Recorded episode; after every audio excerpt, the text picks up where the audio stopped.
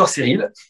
Bonsoir Malik, j'espère que vous allez bien. Alors on se rejoint ce soir pour parler de livres, d'un livre en l'occurrence que j'avais chroniqué, votre dernier livre, votre dernier essai aux éditions de l'Observatoire.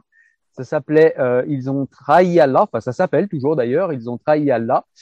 Un livre euh, que j'avais chroniqué, que j'avais chroniqué sur la chaîne et où j'avais pas dit forcément euh, que de bonnes choses parce que le livre m'avait plu d'une manière assez assez moyenne, je dois bien l'avouer. Par contre, j'avais adoré votre premier livre, France Islam, le choc des préjugés. Pareil, je mettrai les liens en description que les gens aillent voir parce que c'est vraiment un livre que j'ai trouvé très intéressant, que j'ai beaucoup aimé et qui, euh, qui permet justement, comme son nom l'indique, de détruire euh, pas mal de préjugés euh, et peut-être de comment dire de désactiver cette vision un petit peu civilisationnelle qu'on a de l'islam et de l'Occident qui se rencontrerait dans un choc inévitable. Et c'est ce que j'ai beaucoup aimé dans ce livre-là. Voilà. Donc Malik, je vais vous laisser. Euh, alors on sait déjà que vous êtes auteur de ces deux livres, parce que je viens d'en parler. Hein. Euh, le premier était sorti aux éditions Plomb, je l'ai pas dit, et le second aux éditions de l'Observatoire. Je vais vous laisser vous présenter, et, euh, et, voilà. Et on est très content de vous accueillir, en tout cas parmi nous, pour voilà pour discuter avec vous de tous ces sujets, Malik. Ah, merci Cyril, merci de m'accueillir. Alors, euh, effectivement, le, premier Francis Lam, le choc des préjugés aux éditions Plan, euh, euh, bah, traitait effectivement de, de, la perception de l'altérité arabo-musulmane en France, du Moyen Âge à nos jours, mais dans une approche purement historique, avec cette optique, cet objectif d'abord bah, de comprendre pourquoi effectivement, il y a des crispations, des, tensions, et, le but du livre, c'était d'être tout sauf dans une approche euh, partisane euh, ou idéologique, mais de faire parler l'histoire pour mieux comprendre. D'ailleurs, moi, ce livre m'a permis de comprendre énormément de choses. Et puis, par ailleurs, euh, je me suis aussi rendu compte que j'avais moi-même énormément de préjugés vis-à-vis de la France et de son histoire. C'est uniquement en rentrant dans la complexité de l'histoire de France. Vous avez un peu perdu la malice. Et et comme vous l'avez très bien vu, euh, euh, vous m'entendez pas très bien? Ouais, ça ah, coupe euh, assez régulièrement. Là, on dirait que c'est reparti. D'accord. Là, ça va. Là, le son est très bien. Moi, je vais peut-être m'approcher un peu. D'accord. Donc, non, je, je, reprends. Je disais simplement que ce premier livre avait pour objectif, a pour objectif parce que c'est toujours d'actualité et puis parce qu'on n'est pas sorti de, de, ce choc des préjugés, bah d'utiliser l'histoire pour mieux comprendre euh, les, les, relations entre la France et, et, et le monde arabo-musulman, des relations beaucoup plus compliquées, beaucoup plus nuancées qu'il n'y paraît, et euh, de montrer aussi que, que les préjugés sont, sont partagés. Euh, Moi-même, j'étais porteur de préjugés, j'avais des préjugés sur l'histoire de France, parce qu'en réalité, j'ignorais tout de l'histoire de France. Elle est compliquée, elle est riche, elle est passionnante par ailleurs, et euh, ça m'a permis de comprendre effectivement comment le, ce regard sur l'altérité arabo-musulmane s'est construit avec le temps. Alors certes, il y a beaucoup de préjugés, mais qu'il faut impérativement replacer dans son contexte. Le deuxième livre, euh, donc Francis Lam, le choc des... Pardon, le deuxième livre, euh, Ils ont trahi Allah, euh, c'est un, un, livre qui, a pour, qui ne traite plus de, donc, du même sujet. Euh, bien évidemment, euh, ce, livre a pour objectif de d'expliquer de, pourquoi aujourd'hui l'islam est, euh, est d'un point de vue théologique est sclérosé. Et euh, je l'explique en, disant, pour faire simple, que une espèce de Vatican islamique, je mets des guillemets, des guillemets pardon, euh, a, pris corps euh, et s'est emparé de l'interprétation euh, des Écritures en, comment dirais-je, en, en, les figeant, en les sacralisant pratiquement.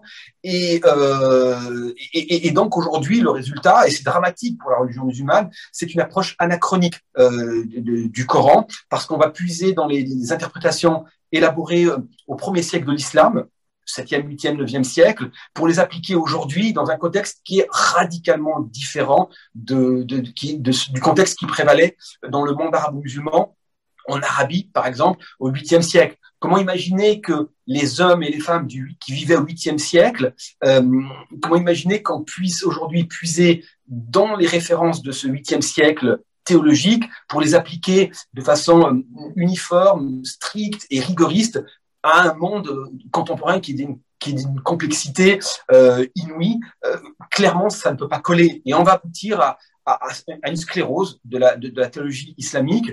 Et, le salafisme, l'islamisme, le wahhabisme sont des symptômes euh, de, de, de, cette sclérose de, de, la théologie musulmane. C'est ça, le, dirais-je, l'approche de, de, ce livre et l'objectif de ce livre, c'est de déconstruire euh, les thèses des tenants de l'islamisme et de ce que j'appelle le, théoconservatisme, pour faire simple, le conservatisme religieux.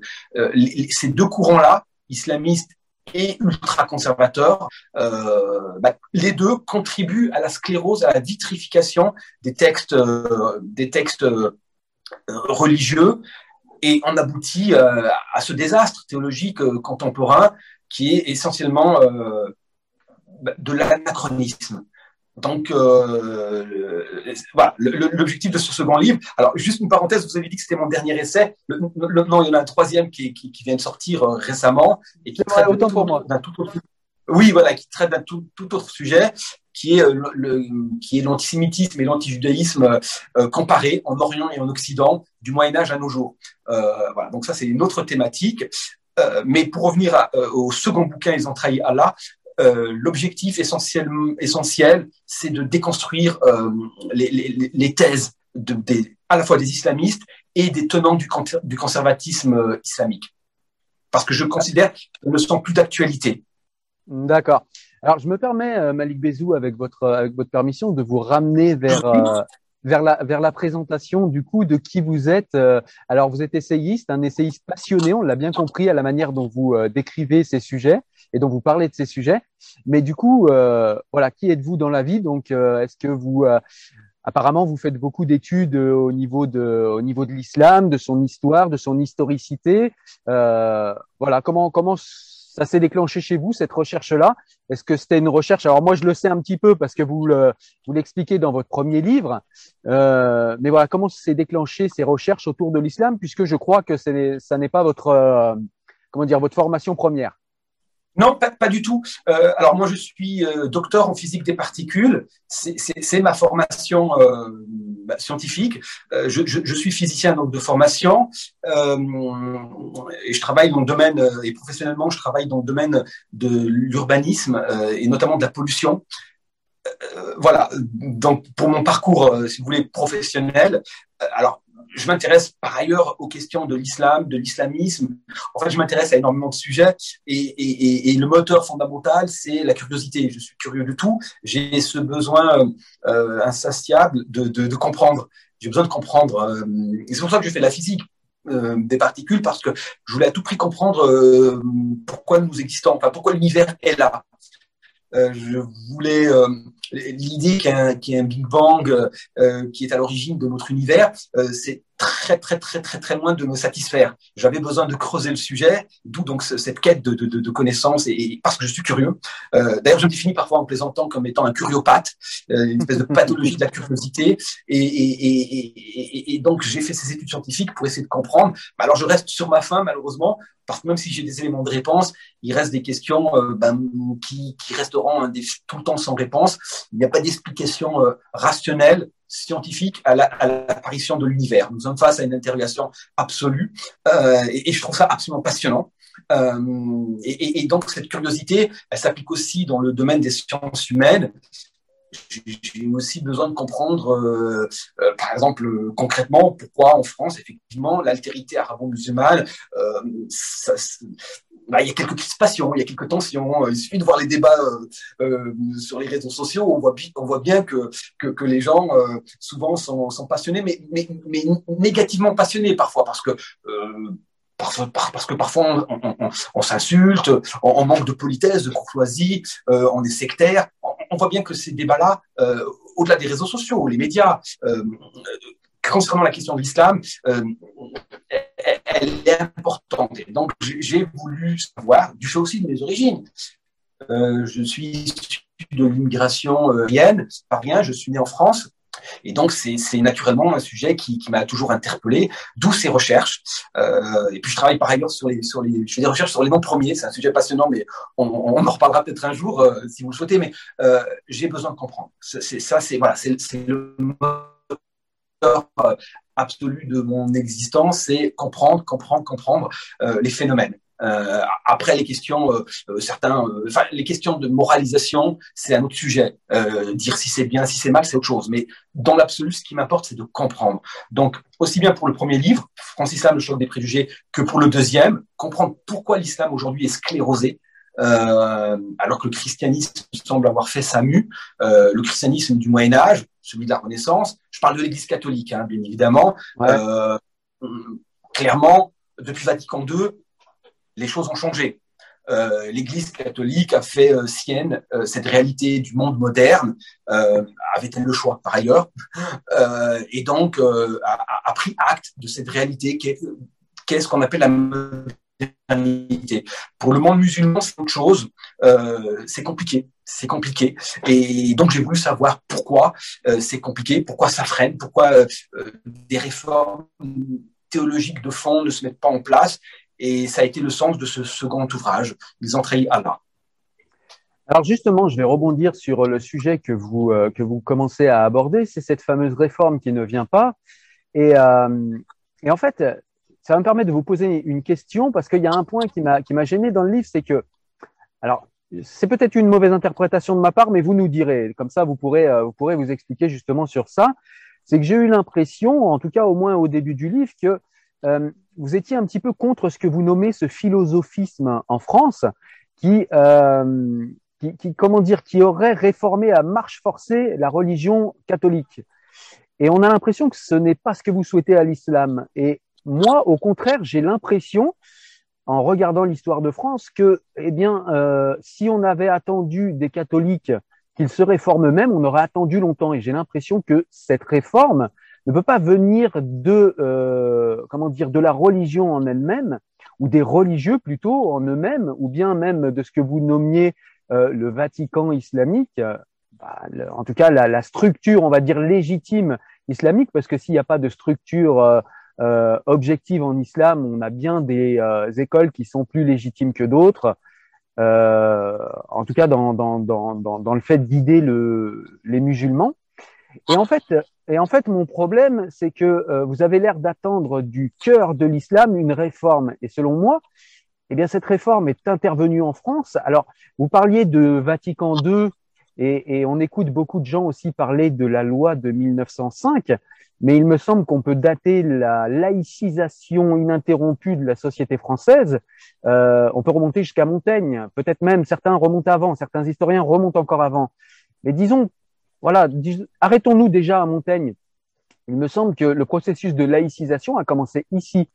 Et, euh, et voilà. Et ce qui m'a gêné euh, dans un premier lieu, puis après je vais vous laisser répondre, c'est ça, c'est c'est peut-être euh, le fait de d'avoir euh, une critique, j'ai compris peut-être mal, mais en sous-texte, j'avais l'impression d'une critique de ce philosophisme et peut-être de cette importance qu'on donne en France aux philosophes. Mais si on donne cette importance, moi, je me dis que c'est peut-être parce qu'ils ont eu pour nous une importance capitale. Ça peut se passer autrement ailleurs, mais en tout cas, en France, ils ont eu une importance capitale. Et on a peut-être à tort, là vous nous direz votre sentiment, mais on a peut-être euh, euh, le sentiment qu'on leur doit beaucoup et qu'on leur doit beaucoup justement par rapport à cette liberté qu'on a pris et cette distance que la France a pris, que les Français ont pris par rapport à la théologie catholique. Qu'est-ce que vous en, qu'est-ce que vous en pensez? Alors j'avais bien, j'avais bien noté cette, euh, ce propos, euh, cette remarque que vous avez fait, que vous avez fait euh, euh, vis-à-vis de, de, mon livre. Ils ont trahi Allah. C'est ce que vous avez, c'est la, la, la, critique essentielle, une des critiques que vous avez formulées à l'époque concernant ce livre. mais en réalité, peut-être je, je, je, dirais je, dis ça avec avec avec de façon la plus euh, douce possible. moi, je, mon objectif n'était pas du tout de, de remettre en cause le, le, dirais-je l'esprit euh, des Lumières.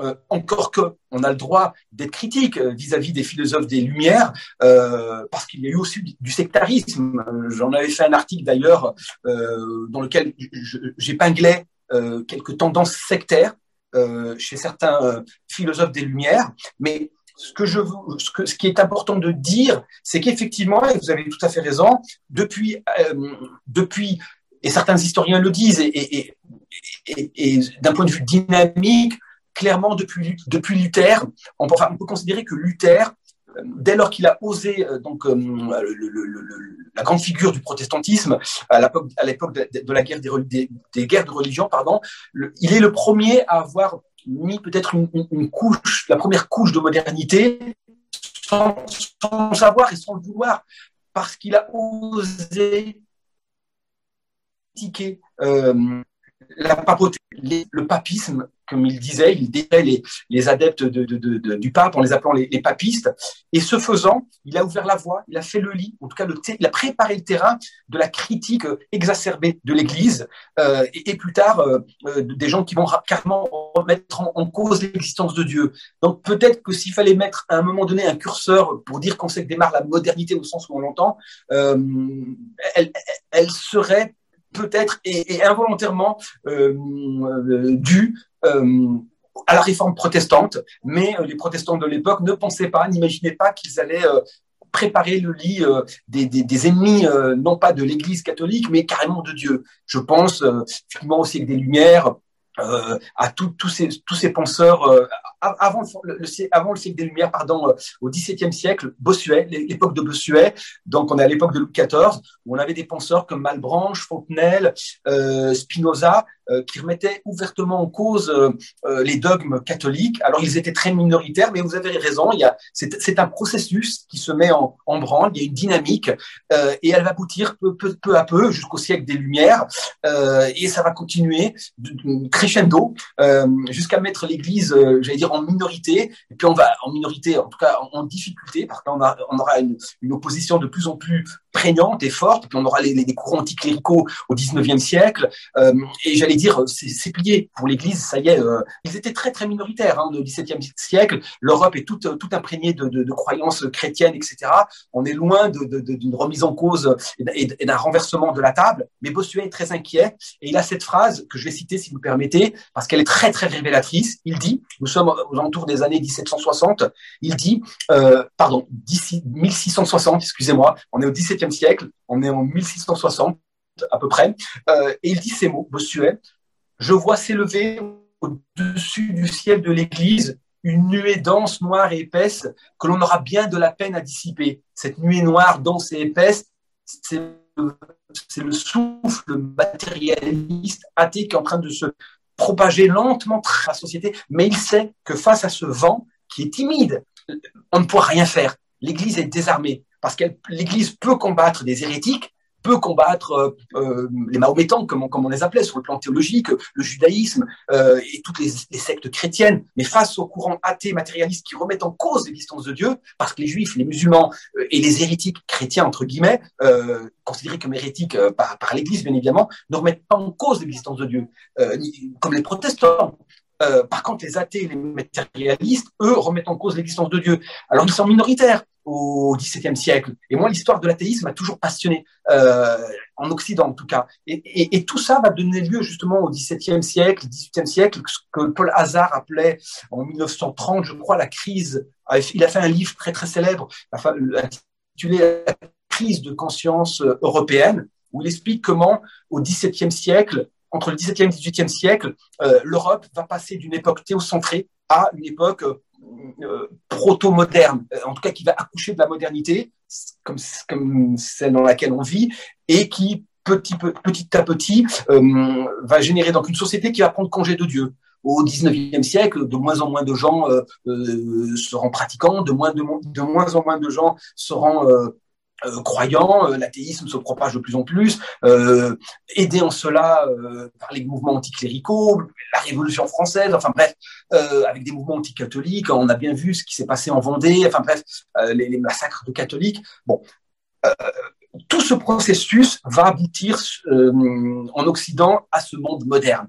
Euh, puis ensuite, bien évidemment, il y a au XVIIIe siècle la révolution naturaliste avec Darwin, Lamarck, euh, Freud. Euh, tous ces courants-là vont, bousculer de façon radicale les dogmes catholiques, chrétiens, le fait que l'homme serait issu d'un seul couple, Adam et Ève. Tout ça est remis en cause par les évolutionnistes, Lamarck, Darwin, et puis les théories de Freud qui, bousculent donc les croyances traditionnelles et puis on aboutit à ce monde moderne que l'on connaît aujourd'hui, en tout cas pour l'Occident.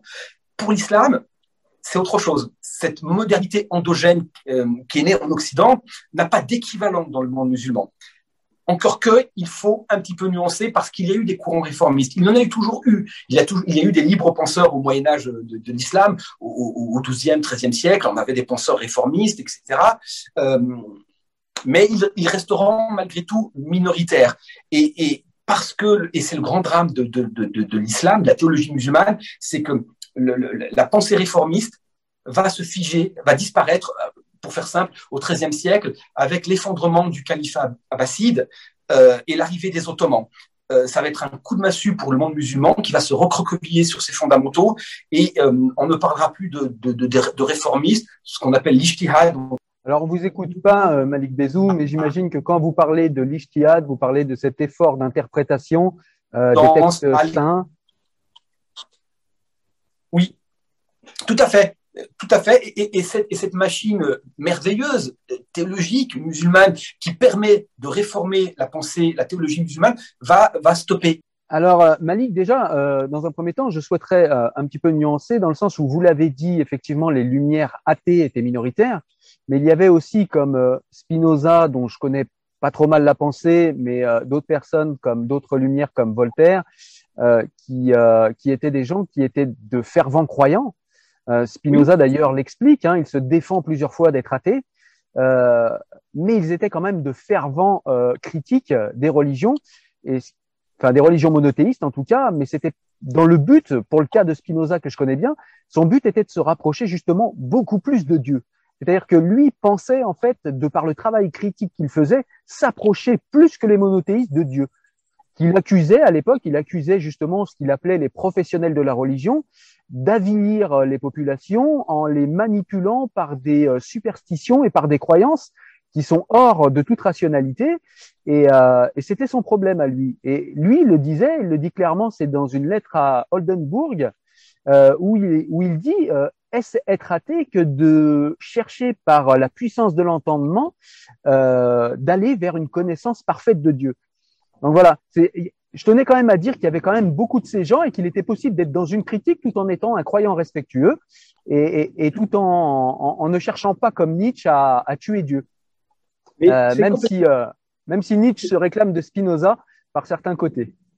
Mais c'est complètement vrai. D'ailleurs, quand je j'aurais dû dire que d'un point de vue de l'Église, ces gens-là étaient euh, euh, considérés comme suspects, euh, et, hérétiques et athées. Je, prends par exemple l'exemple de Spinoza, Bossuet, l'évêque de Meaux, précepteur du dauphin, personnage central de, l'Ancien Régime, parce que c'est une grande figure de l'Ancien Régime. Il a dit de Spinoza, c'est un, un, un, méchant juif, je mets des guillemets, ainsi il était vu par, par, Bossuet et d'autres, ils étaient considérés du point de vue de l'Église comme des gens dangereux parce que propageant un, discours athée. Mais eux, et c'est le cas par exemple de, Voltaire, euh, Voltaire qui était un anticlérical, euh, euh, comment dirais-je, affirmé, il, était pourtant déiste, il n'était pas athée. Et d'ailleurs, Voltaire craignait l'athéisme. Il disait que l'athéisme ne convient pas aux princes. Une société athée, ce n'était pas son objectif. Lui, il avait comme objectif, avec d'Alembert et d'autres, d'abattre l'infâme. Et alors je mets des guillemets parce que c'est eux qui utilisaient cette expression-là, euh, de défaire ou d'abattre l'infâme. L'infâme, c'est l'institution, c'est l'Église. Euh, eux considéraient que cette Église, le Vatican, enfin l'Église catholique, a abîmé la croyance, l'idée de Dieu. Mais euh, il n'y avait pas forcément athéisme. En revanche, il y avait chez, certains amis de, Voltaire des, des, postures athées athée euh, militante et athée même radicale. Il suffit de reprendre les, discours du baron d'Holbach, euh, de, la maîtrise et d'Helvétius, qui clairement étaient euh, très christianophobes. bon, donc tout ceci mérite bien évidemment d'être nuancé lorsqu'on rentre dans le détail. Moi, lorsque je parle du courant philosophique, mon objectif, c'est pas de rentrer dans le détail et de dire que Voltaire est plutôt déiste, Dolbach est plutôt athée je, prends le mouvement dans sa globalité. ça me paraît, ça me paraît, ça me paraît, je le précise avec, euh, avec votre permission, mais ça me paraît important parce qu'on a quand même dans l'islam cette fameuse peur, et vous en parlez d'ailleurs dans le livre de cette peur, c'est cette peur qu'on souhaite éteindre euh, l'islam. C'est-à-dire que quand moi je me réclame, par exemple, et je le vois lors de débats des Lumières, j'ai en face de moi des gens qui me disent, mais ce gars-là veut tuer l'islam. Non, Et, je, pense que c'est important de mettre cette nuance parce que le projet de beaucoup euh, des grands penseurs des Lumières et des grands penseurs qui étaient contre euh, les religions monothéistes n'étaient pas contre Dieu. Ils ne cherchaient pas à tuer les religions ou à tuer les croyances ou à tuer la foi en Dieu. Ils cherchaient à tuer ce qu'ils pensaient être une déviation de l'adoration de Dieu par les humains. Et je trouve que c'est important parce que c'est à mon avis ce qui fait beaucoup peur aux musulmans lorsqu'on critique l'islam, c'est-à-dire que eux voient dans notre critique l'envie de tuer l'islam alors que notre critique est plutôt dans l'envie de se rapprocher justement euh, de Dieu par le dogme islamique pour ceux euh, pour ceux à qui ça convient, mais peut-être que euh, réinterpréter euh, avoir des exégèses plus modernes ou plus modernistes. Aujourd'hui, il y en a certains qui, qui pensent que c'est tuer l'islam, c'est tuer l'islam pur en gros, alors que c'est simplement s'approcher un peu plus euh, de la divinité en la connaissant. Euh, je ne sais pas si je, si je suis clair dans, dans, dans ce que je dis. Vous êtes extrêmement clair dans le sens où c'est exactement ce que je dis. C'est pour ça que je cite Bossuet. Euh, Bossuet avait peur de, ces gens-là, de Spinoza, de Malbranche, de Fontenelle. Et puis lui, il n'allait pas, euh, euh, comment dirais-je, euh, chercher la nuance en disant oui, bon, Spinoza, il est quand même croyant. Hein. Non, pour lui, il voyait des gens critiquant, remettant en cause la mainmise de l'Église et l'ordre traditionnel des choses. Et pour Bossuet, c'est une menace quasi existentielle. Il considérait ces individus, mais il n'était pas le seul, comme des personnes voulant détruire la société chrétienne traditionnelle. Et ce qui se passe dans le monde musulman, c'est exactement ça. Il y a une peur. D'ailleurs, au fond, qu'est-ce que le, wahhabisme Qu'est-ce que l'islamisme euh, Sinon, une peur de la mode. Alors, pour le wahhabisme, le wahhabisme, c'est un peu particulier, c'est autre chose. Mais, l'islamisme et le conservatisme islamique contemporain, euh, je pense au salafisme, par exemple, c'est une peur. Au fond, les, les islamistes d'aujourd'hui sont des espèces de bossuets qui s'ignorent parce qu'ils craignent cette modernité. Et ils la craignent d'autant plus, et ça c'est absolument fondamental à comprendre, que cette modernité-là, elle est exogène au monde musulman. Dans le monde chrétien, en tout cas européen, la modernité, elle est née euh, dans, son sein. Euh, Spinoza était, euh, européen, Lamarck, Darwin, Freud, etc., étaient européens. La psychanalyse, l'idée de, évolutionniste, tout ça est né en Europe. Par contre, le monde musulman qui n'a pas fait, qui ne s'est pas réformé sur le plan théologique, euh, prend de plein pied cette modernité à partir du 19e siècle, pour faire simple, parce qu'on euh, a un début, enfin, dès le 18e siècle, avec l'avancée de Bonaparte en Égypte, mais euh, à partir de cette époque-là, qui coïncide avec un effondrement programmé, du, programmé en ce sens c'est inéluctable, de l'Empire ottoman, il y a une pénétration européenne tant physique que, que, que culturelle, et, ça va susciter une peur du monde musulman, et notamment avec l'effondrement du califat ottoman, euh, la présence européenne euh, sous forme coloniale, par ailleurs, va susciter énormément de peur, d'où l'islamisme. Les frères musulmans, euh, comme c'est pas très étonnant, naissent en même temps que s'effondre le califat ottoman. C'est une réaction, c'est une réaction de peur par rapport à une modernité qui est hors de contrôle parce qu'elle est exogène. Donc cette peur est démultipliée et, donc aujourd'hui, on se retrouve avec un monde musulman, je, parle essentiellement du monde arabe, mais c'est vrai pour Pakistan, c'est vrai pour...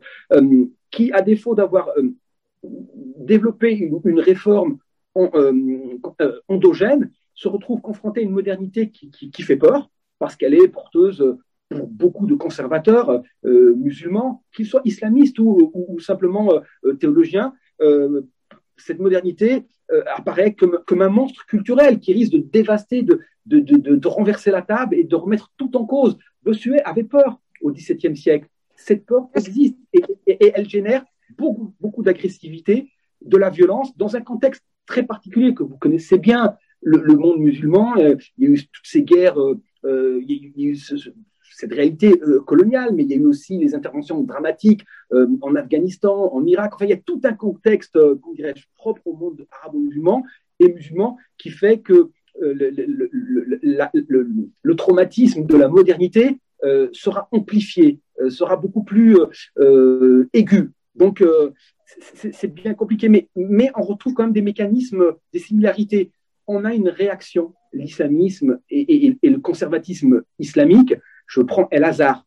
El Hazar, euh, c'est très révélateur. El Hazar, l'institution égyptienne extrêmement connue de par le monde, qui est considéré comme non islamiste. Et pourtant, son recteur a dit il n'y a pas très longtemps qu'un musulman avait le droit de frapper son épouse à condition qu'il ne lui brise pas les os. Vous voyez bien que ce, propos-là est, dramatique.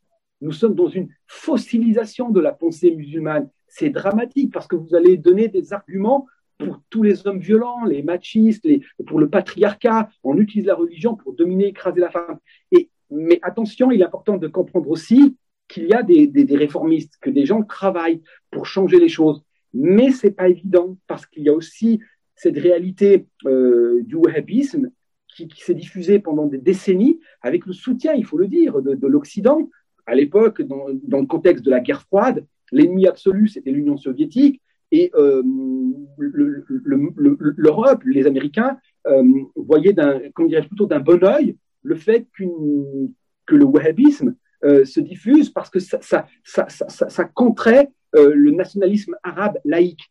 Et, le résultat des cours, c'est qu'après 40 euh, ans de propagation du wahhabisme dans tout le monde islamique, à coût de, centaines de millions, de milliards de pétrodollars, c'est une aggravation de façon exponentielle du mal. Le mal était, était là depuis le XIIIe siècle, parce que l'islam se fige d'un point de vue théologique. Et, avec le wahhabisme, c'est un drame absolu. Le paysage islamique va, changer du tout au tout. Euh, les, femmes vont se voiler. Euh, on va sombrer dans un rigorisme euh, presque parfois grotesque. tout n'est plus que la barbe devient quelque chose pratiquement un signe de, foi, de piété, alors que la piété, c'est un rapport à Dieu, c'est quelque chose d'intime. Enfin, tout ça contribue à la, à, à la, déliquescence de la théologie musulmane et on aboutit aujourd'hui à, quelque chose de, dramatique parce que avec les interventions américaines qui ont ravagé l'Irak, vous avez euh, euh, l'apparition d'un mouvement euh, takfiriste, extrémiste, Daesh, qui a des répliques, un peu partout dans le monde. Et du coup, les conséquences, c'est des attentats au petit bonheur chance, on dire. Euh, alors, vous avez dit beaucoup de choses. Vous avez dit beaucoup de, vous avez dit beaucoup de choses, Malik, et du coup, il y a des choses que j'aimerais questionner dans ce que vous dites avec votre permission. Et, et c'est très intéressant la manière dont.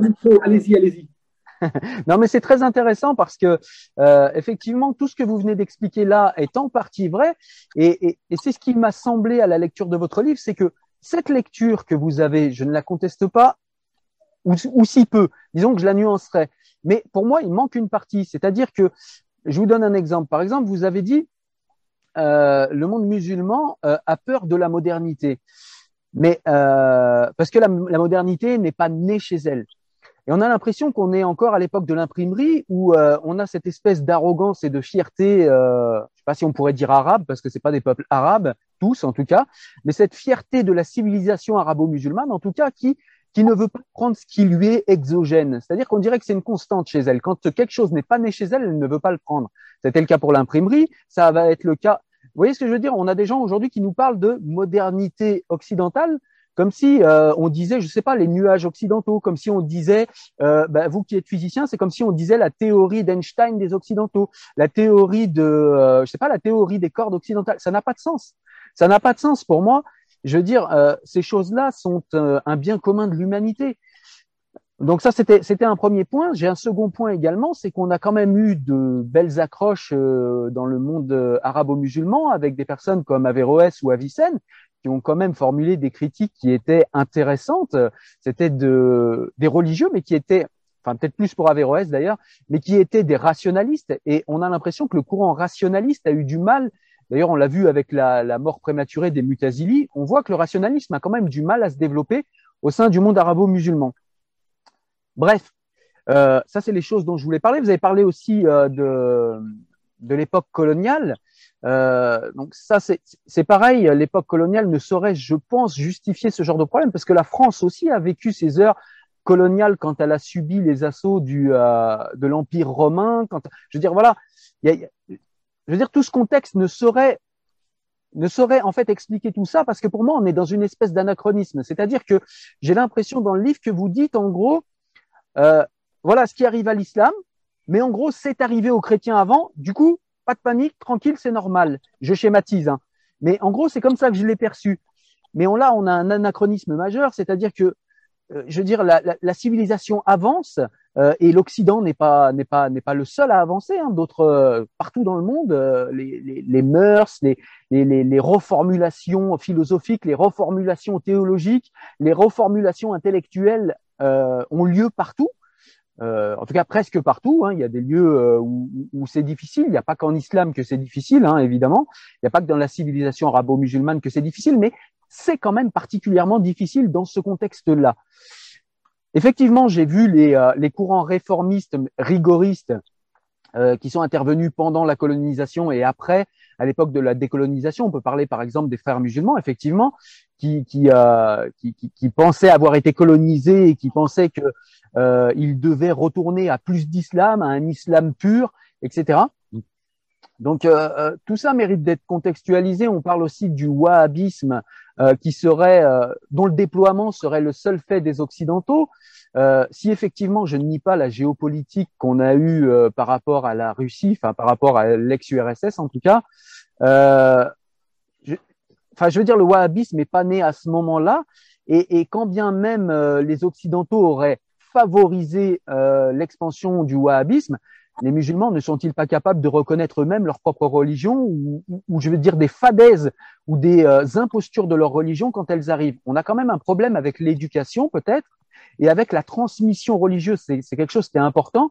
On le voit souvent euh, chez mes amis euh, maghrébins avec qui je discute de ça, enfin d'origine maghrébine, maghrébine pardon, parce qu'ils sont français pour la plupart en tout cas. Et je veux dire, on a on a, on a un problème au niveau éducatif. C'est-à-dire, on a des gens qui sont arrivés avec un islam, un islam qui était, somme toute, humaniste, qui était euh, un islam, on va dire, culturel, et qui, qui aujourd'hui, euh, avec les paraboles et compagnie, se reconnaissent dans un wahhabisme. On est d'accord là-dessus. Mais pourquoi, en fait, est-ce qu'il n'y a pas au sein même euh, de cette génération, au sein même des, comment dire, des structures de l'islam Vous parliez de Al-Azhar. Al-Azhar ne promeut pas le modèle wahhabiste euh, au départ, comment ça se fait qu'il n'y a pas des anticorps en fait qui, aient bloqué tout ça euh, au sein même de l'islam? Et ça, c'est quelque chose qui m'interpelle, c'est-à-dire que, par exemple, à l'époque de Daesh, je donne un exemple concret, un petit peu caricatural, mais c'est pour que le propos soit saillant et que mon interrogation soit plus visible. C'est qu'à l'époque de Daesh, on a dit ouais, Daesh c'est à cause des Occidentaux, ils ont fait la guerre, etc. Bon, faut quand même se rappeler que les Occidentaux, en l'occurrence les Américains, ont réagi. C'est-à-dire qu'ils n'ont pas été en guerre comme ça, ils ont réagi à une attaque. Donc ça, c'est quand même un point qui est important. Même s'ils ont toujours été dans un impérialisme important, on connaît les États-Unis, il n'est pas question de le nier. Mais euh, à l'époque où, euh, où, les États-Unis ont, effectivement euh, mis le feu à un ordre en Irak qui était ce qu'il était, mais c'était un ordre. je veux dire, si, si la majorité des gens sur place avaient rejeté Daesh, Daesh ne serait pas né. Je veux dire, la majorité des gens sur place ont quand même, euh, se sont quand même soumis, à une idéologie. Ils étaient même peut-être partie prenante de cette idéologie. D'ailleurs, on l'a vu en France. Certains sont partis carrément rejoindre cette idéologie. À partir d'un pays démocratique, ils sont partis rejoindre une utopie. Et, et c'est ça, moi, qui m'interpelle. C'est-à-dire comment on arrive à ce que des gens se réclamant de l'islam, d'une spiritualité comme on peut avoir partout dans le monde, avec des spiritualités, des caractéristiques qui sont différentes, des gens qui adhèrent en fait à une utopie aussi rigoriste, aussi euh, comment dire, aussi, je veux dire aussi euh, aussi matérialiste en plus. Hein. Le, pire, c'est qu'elle est extrêmement matérialiste, alors qu'il n'y a pas eu de courant matérialiste en islam. Moi, ça m'interroge. Ça, je sais pas comment vous le percevez, et du coup, moi, ça m'a interpellé euh, dans le livre parce que je n'ai pas vu cette critique-là. C'est-à-dire que pour moi, alors peut-être que je me trompe, vous nous direz, mais pour moi, un Daesh ne peut pas naître dans un pays sans l'assentiment du peuple, en fait, à qui cette idéologie est soumise. Peut-être que je prends ça euh, à tort de la lecture de Étienne de la Boétie, mais un tyran ne peut pas s'imposer sans euh, un certain assentiment de la majorité du peuple sur lequel il s'impose. Et, c'est ça qui m'interpelle. Qu'en pensez-vous, euh, Malik? Oui, alors là, j'aurais, quelques réserves. Je, ne dis pas, moi, ce livre, d'ailleurs, comme tous les, livres que je fais, j'évite, toutes les postures euh, moralisantes. Je, fais des livres un peu comme si j'étais, euh, j'étudie le fait historique un peu comme un physicien. J'observe un phénomène. On peut regarder le phénomène Daesh essayer de l'expliquer. C'est ce que je fais, même si mon, mon, livre ne traite pas de Daesh en particulier, mais de, de, de mais de, ce que j'appelle euh, les dérives extrémistes, fondamentalistes, intégristes, terroristes. Euh, elles ont une genèse, une explication, et mon objectif, c'est de comprendre ça. Vous, vous parliez par exemple du wahhabisme, bien évidemment. Je ne dis en aucun cas pour avoir écrit pas mal de choses sur le wahhabisme. J'ai fait un article pour expliquer l'origine du wahhabisme. Le wahhabisme, on ne peut pas l'expliquer simplement en disant c'est de la faute aux, occidentaux, aux Occidentaux. Je ne dis jamais ça. Au contraire, dans, le livre, j'explique que le wahhabisme est né d'une secte fondée par un, par un, par un personnage exalté, Mohamed ibn Abdel Wahhab, euh, réprouvé par son frère, son propre frère, expliquait que ce monsieur est dangereux, inquiétant. Euh, il, implorait euh, les, les, gens d'Arabie de ne pas suivre cet individu car il, car il, est fou. Il parle au nom de Dieu en disant, en disant des énormités.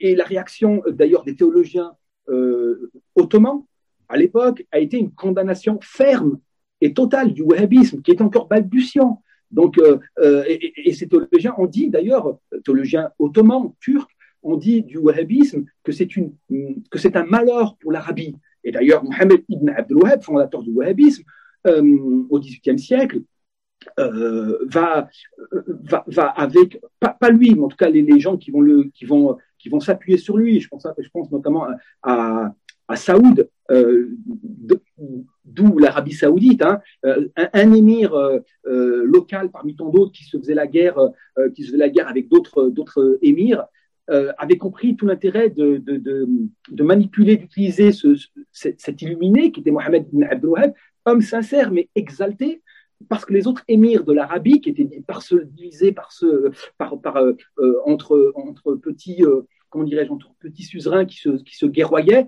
aux grandes dames des populations euh, arabes, euh, avaient compris qu'avec l'appui de ce, religieux exalté, il aurait, euh, comment dirais-je, la dimension religieuse qu'il manque aux autres. Et il va, il va avec ça, comment dirais-je, dominer l'Arabie.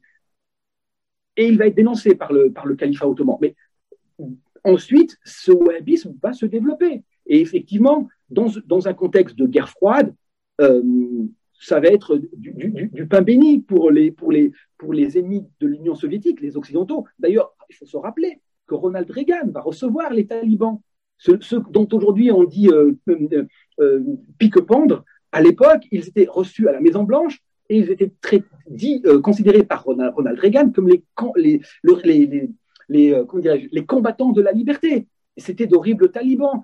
Mais comment on arrive, comment on arrive, pardonnez-moi, je place juste une petite parenthèse rapide, Malik.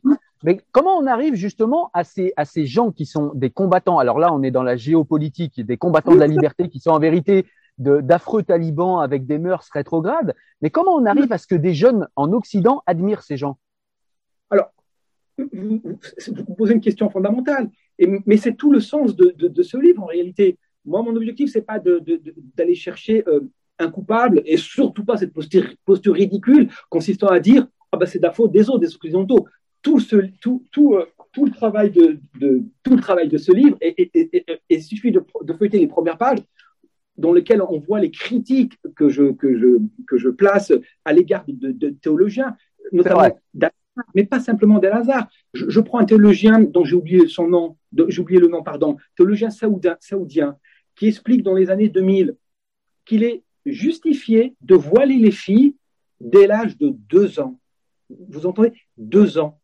C'est une calamité sur le plan théologique. Ça, veut dire qu'un petit, qu'une petite fille de deux ans, c'est déjà un être sexué. Mais c'est dramatique. Donc, euh, ce n'est pas de la faute des Occidentaux. En aucun cas, dans mon livre, j'écris regardez, c'est la faute des Occidentaux. Non, j'ai fait, il y a une approche historique dont le, qui est, je dirais, macroscopique euh, je parle un peu comme un physicien, dont le but est d'expliquer les contextes à l'échelle globale, à l'échelle de, de, la civilisation, pour expliquer le déclin, le réveil, les, réactions, etc. Ensuite, au niveau local, le, le, salafisme qui a été diffusé durant toutes les années euh, euh, dans la seconde moitié du XXe siècle, on, le doit, on le doit aux théologiens musulmans que je dénonce et, que je, et donc je dis, vous me dites El Hazar, mais savez-vous que a, en Égypte, qui a priori n'est pas un pays islamiste, euh, l'athéisme est criminalisé. Une mère de famille égyptienne est passée devant les tribunaux égyptiens sous Sissi, terrible dictateur par ailleurs, euh, et on lui a reproché son athéisme. parce que le, courant conservateur religieux, salafisant, Al-Azhar, pousse les autorités égyptiennes à, à, réprimer l'athéisme. L'athéisme est aujourd'hui un crime en Égypte. La mère de famille, jugée athée, eh ben, vous savez ce qu'on lui a fait? La justice égyptienne lui a retiré la garde de ses enfants. Mais c'est abominable. Elle a perdu la foi, on lui retire la garde de ses enfants parce qu'on considère qu'elle n'est plus digne d'élever ses enfants. Et c'est pas en Iran et c'est pas euh, dans l'Arabie Saoudite des années 80 euh, ou 90, parce qu'aujourd'hui l'Arabie Saoudite, il faut le reconnaître, euh, sur le plan religieux, essaye de, de, de, de, de mettre de l'eau dans son vin, même si le mmh. régime de Mohamed Salman est tout à fait détestable, parce qu'il viole très massivement les droits de l'homme et que c'est un régime absolument despotique, c'est une véritable dictature. Mais euh, l'Arabie saoudite euh, contemporaine n'est plus l'Arabie saoudite des années 80, euh, où il y avait une véritable diplomatie wahhabite. C'est plus le cas aujourd'hui. Mais donc, et, je pourrais vous citer, je, cite énormément d'exemples dans mon livre où, où, je montre que les thèses théologiques développées aujourd'hui dans les pays musulmans, mais c'est vrai depuis, depuis, depuis tout le XXe siècle, où on a, malheureusement, à cause de l'influence wahhabiste qui a été dramatique pour le coup, on a une, inflation de, thèses, de, de, thèses juridiques, de jurisprudence, pardon, euh, toutes détestables les, unes les unes que les autres, parce que rétrogrades, parce que homophobes, etc. Alors vous me dites, euh, juste une parenthèse sur Daesh, vous me dites euh, que, que, que, Daesh n'aura pas pu exister sans l'assentiment de la population. Il faut savoir que il faut là, là je, ne serais pas d'accord avec vous parce que Daesh est une organisation de terreur, c'est une organisation terroriste au, sens premier du terme. Elle s'est appuyée sur la déliquescence et la disparition de l'armée de l'armée américaine, de l'armée euh, euh, euh, irakienne, et, ça, même les élites américaines l'ont reconnu. Ça a été une erreur parce que lorsque les Américains ont fait tomber Saddam Hussein, ils ont été plus loin, et je vous renvoie des livres spécialisés sur le sujet. Ils ont demandé au pouvoir euh, iranien, euh, iranien, lapsus révélateur, au pouvoir euh, gouvernement chiite qui, venait de prendre le pouvoir, parce que les chiites ont été énormément réprimés sous Saddam Hussein. Hein. Il y a un contexte qui est très très lourd. des Kurdes qui ont été massacrés sous Saddam Hussein, l'emploi d'armes chimiques, et les répressions terribles vis-à-vis des populations du schisme euh, en, Irak. Donc, on, fait couver quelque chose de, de, latent. Et donc, Saddam Hussein tombe euh, par l'intervention des Américains. Et les Américains vont aller beaucoup plus loin en demandant au, gouvernement irakien, euh, chiite et, chiite sectaire par ailleurs, d'aller plus loin avec une loi qui a été votée qui, s'appelle la loi de, de, débat consistant à, à, retirer ou à mettre en prison ou arrêter ou à neutraliser tous les anciens baassistes. Alors cette loi s'appelle la loi de débaassisation du régime. C'est-à-dire de donc et comme le, régime irakien s'appuyait essentiellement sur l'armée, euh, du coup on a complètement démantelé l'armée irakienne. Plus d'armée, de hauts gradés se sont retrouvés en prison, les fameuses prisons américaines euh, en Irak, où des gens ont été torturés, etc. Et c'est là euh, avec des noyaux d'Al-Qaïda euh, en Irak, que va naître euh, Daesh, qu'il va se développer dans un contexte, mais il faut imaginer le contexte de l'Irak qui a été victime d'une guerre, guerre dévastatrice, un pays qui est exsangue, l'Irak. Et c'est dans ce contexte-là que des, extrémistes, Al-Qaïda et d'anciens militaires de, de, de, Saddam Hussein vont créer ce noyau qui va s'appeler Daesh. Et ils ont une avance, c'est qu'ils ont des armes, des anciens cadres de l'armée. Et ces gens vont appliquer un régime de terreur. Ils vont massacrer des chrétiens, ils vont, génocider les yézidis et beaucoup de sunnites. Contrairement à ce que vous dites, il faut le savoir. Et, c'est une information que je tiens de Monseigneur Golnisch, qui, travaille euh, euh, en soutien aux chrétiens du, monde arabe et, de l'Orient en général, euh, qui expliquait lors d'une conférence que il est important, je le cite mot à mot, de dire aux Occidentaux que les premières victimes de Daesh, ça a été les musulmans sunnites, parce qu'ils ont voulu protéger leurs cousins, leurs frères chrétiens. Ils vivaient en communauté depuis des siècles. Les chrétiens d'Orient, euh, d'Irak en particulier, ont vécu là depuis, euh, depuis, des, depuis des siècles, bien avant l'islam par ailleurs. Et Daesh, euh, lorsqu'ils ont commencé leurs exactions, ont trouvé une résistance sunnite dont on ne parle pas beaucoup, mais ces gens-là ont été massacrés, égorgés. Enfin, ça a été, les gens ont eu peur. Les gens ont eu très peur. Et ils avaient une véritable armada. Ils avaient des armes récupérées de l'ancien régime de Saddam Hussein. Donc, euh, non, l'islam de, de, Daesh, qui est un islam takfiriste, ultra extrémiste, n'est pas celui du peuple irakien, qui est un islam sunnite classique, alors conservateur, peut-être critiquable, bien évidemment, ce n'est pas, pas le sujet. Euh, euh, Daesh, c'est autre chose. Daesh, c'est une rupture. Daesh, c'est de la terreur. Sous Saddam Hussein, je n'ai pas souvenir de, voir les troupes irakiennes de Saddam Hussein aller euh, massacrer les yézidis, les chrétiens, jeter les homosexuels du haut de, bâtiments, transformer les, les, femmes yézidis en esclaves sexuels. c'est une dictature terrible. Mais comme vous dites, il y avait un certain ordre. Bon, euh, donc l'histoire de Daesh est particulière et dire qu'il y avait un assentiment malgré tout de la population pour expliquer non cette thèse. Ah, un assentiment, un assentiment, je dirais majoritaire ou peut-être un défaut en tout cas de euh, comment dire d'opposition euh, intellectuelle et rationaliste parce que Étienne de la Boétie, s'il était là en face de vous, je pense vous dirait il faut quelqu'un pour les tenir ces mitraillettes. Oui, eh ben, Daesh, vous savez, c'est grosso modo un corpus de, de 50 000 hommes. Euh, ah ouais, mais 50 000 hommes, ça fait 50 000 qui ont été convaincus sur, euh, sur une population, c'est quand, même, euh, c'est quand même important. Oui, mais il faut, il faut se replacer. Dans, imaginez un pays ravagé, les premières guerres du Golfe jusqu'à 2005, 2006, 2007, 2008. C'est un Irak qui n'en finit plus de souffrir, qui est ravagé.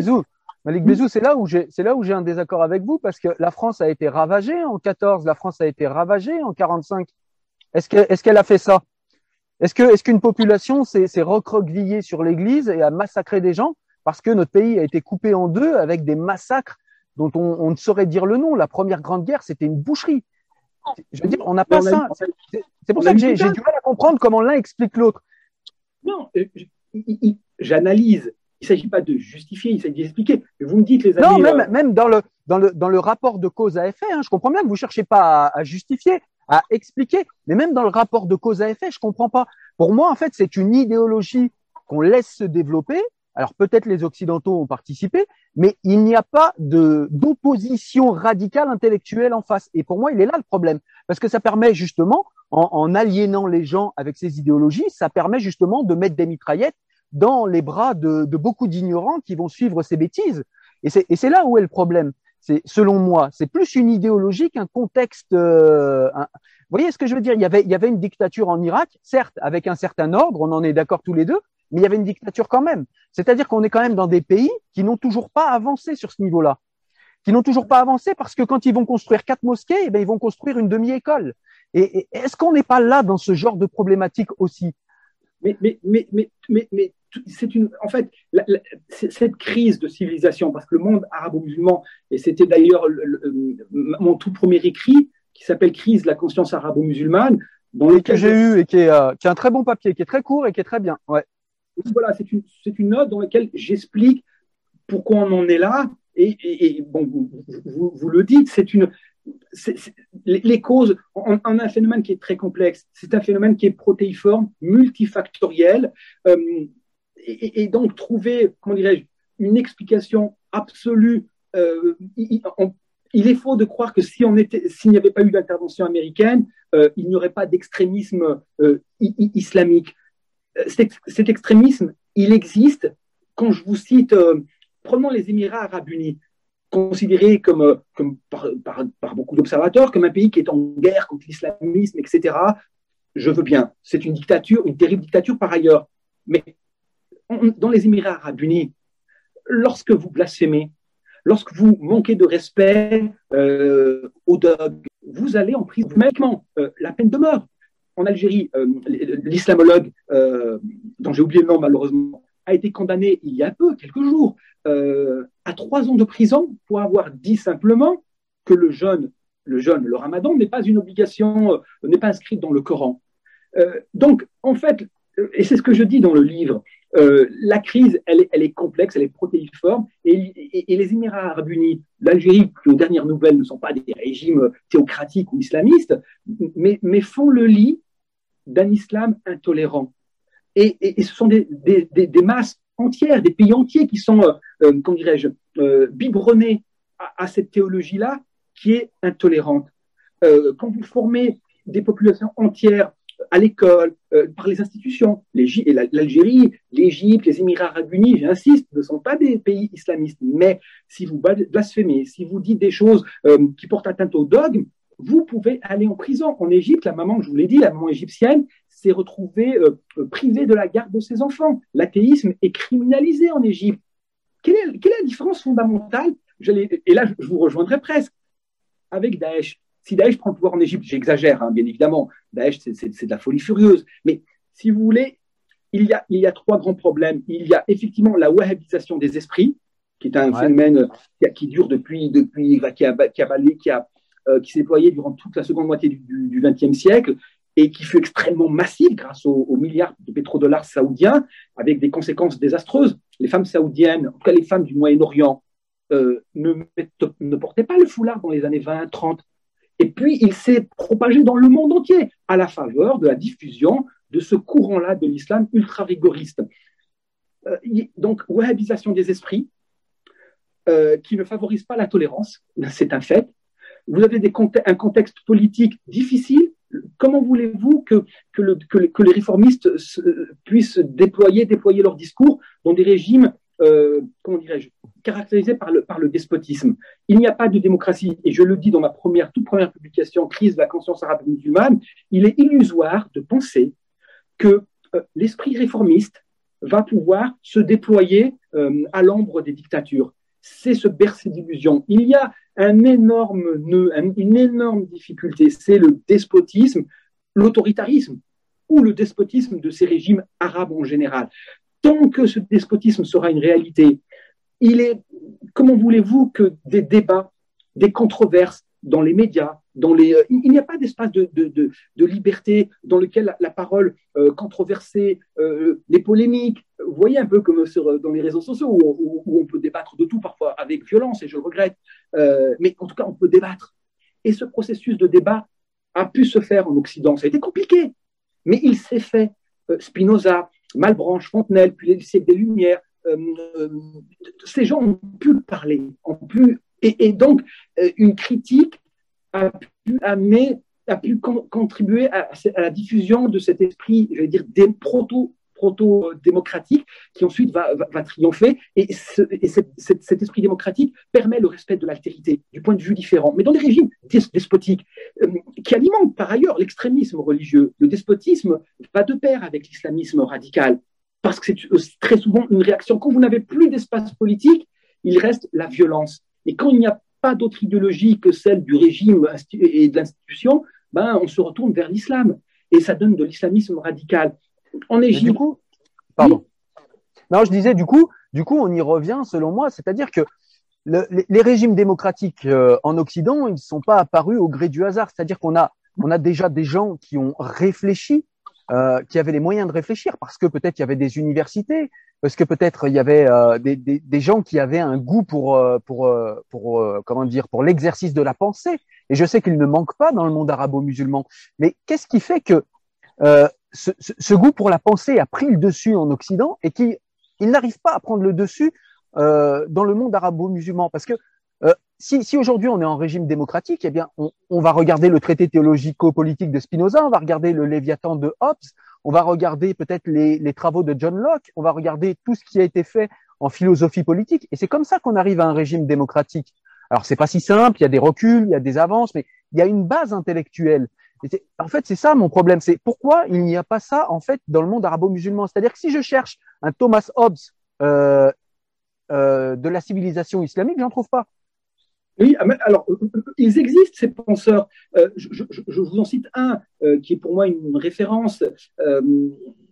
c'est Mohamed, c'est Mahmoud Mohamed Taha, qui est un personnage que, pour lequel j'ai une immense admiration. il est, il est l'un des précurseurs, sinon le précurseur de ce que l'on appelle la théologie islamique de la libération. C'est un Soudanais.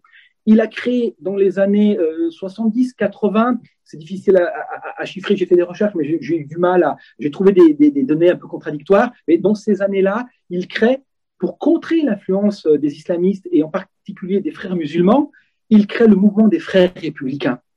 sa théologie remet en cause tout le savoir islamique classique, il remet tout en cause. Et sa thèse, pour faire simple, c'est l'islam doit être une religion de la libération. Or, aujourd'hui, ce que j'appelle moi le Vatican islamique, on a fait une, religion de l'oppression.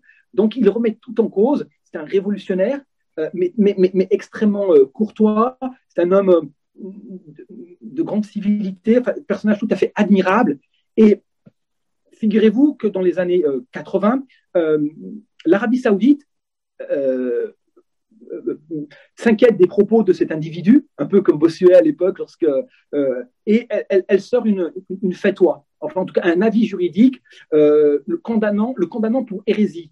Cet avis-là est transmis à l'université Al-Azhar. Al-Azhar le confirme. C'est transmis aux autorités, aux autorités soudanaises. Et le Soudan donc fait arrêter, à la demande d'ailleurs des, des, de, de et de l'Arabie saoudite, cet individu considéré comme un athée en tout cas un hérétique euh, faisant le lit de l'athéisme. Et pour le régime soudanais, euh, qui est une dictature par ailleurs implacable, c'est une, bonne occasion de se débarrasser de cet individu qui par ailleurs dénonce le despotisme. Il est arrêté, il est jugé euh, par un, juge frère musulman, par ailleurs, pour la petite histoire, et on lui demande de se rétracter. le, juge fait preuve d'une certaine humanité en tout cas, il il lui propose la, vie, euh, donc d'échapper à la guillotine, à la pendaison, pardon, euh, en échange d'une rétractation publique où il dirait euh, Je reconnais m'être trompé, m'être égaré, et, le diable m'a influencé et, je, j'annule tous mes écrits. Il a refusé, bien évidemment, parce que la vérité ne se négocie pas. La sentence est tombée. Il a été condamné à mort et il sera pendu en, 1983 à l'âge de 70 ans, si, je m'abuse. Et, c'était un personnage, il est monté à l'échafaud euh, et, les gens qui étaient là euh, peuvent en témoigner en souriant. Il était apaisé. Euh, et, des individus comme lui qui, vont connaître un, un, sort pareil, identique, dans le monde musulman, il y en a beaucoup. Ils sont des réformistes, des intellectuels et, ils vont subir soit euh, la répression du régime despotique, soit euh, la répression des, intégristes musulmans. Et, c'est dramatique parce que ces individus-là, je pense, je, pense à, Mohamed, Mahmoud Mohameda, mais il y en a bien d'autres, euh, on, les tue. Donc, comment voulez-vous, dans ces conditions, qu'un esprit de, controverse, de, débat puisse s'installer dans les sociétés arabes C'est pas possible tant que la question du despotisme, autrement dit de l'avènement de la démocratie, euh, ne, sera pas réglée, ben, il, est, vain de penser que les choses euh, vont, changer. Au contraire, beaucoup de régimes arabes institutionnalisent la religion musulmane à des fins politiques. Euh, L'Égypte est, un, parfait exemple, mais le Pakistan, le Pakistan, si vous blasphémez, c'est la peine de mort combien de chrétiens ont été, euh, comment dirais-je, euh, mis en danger de mort parce qu'ils ont euh, dit des choses qui, ont mis le feu aux poudres. Enfin, donc c'est très très très compliqué.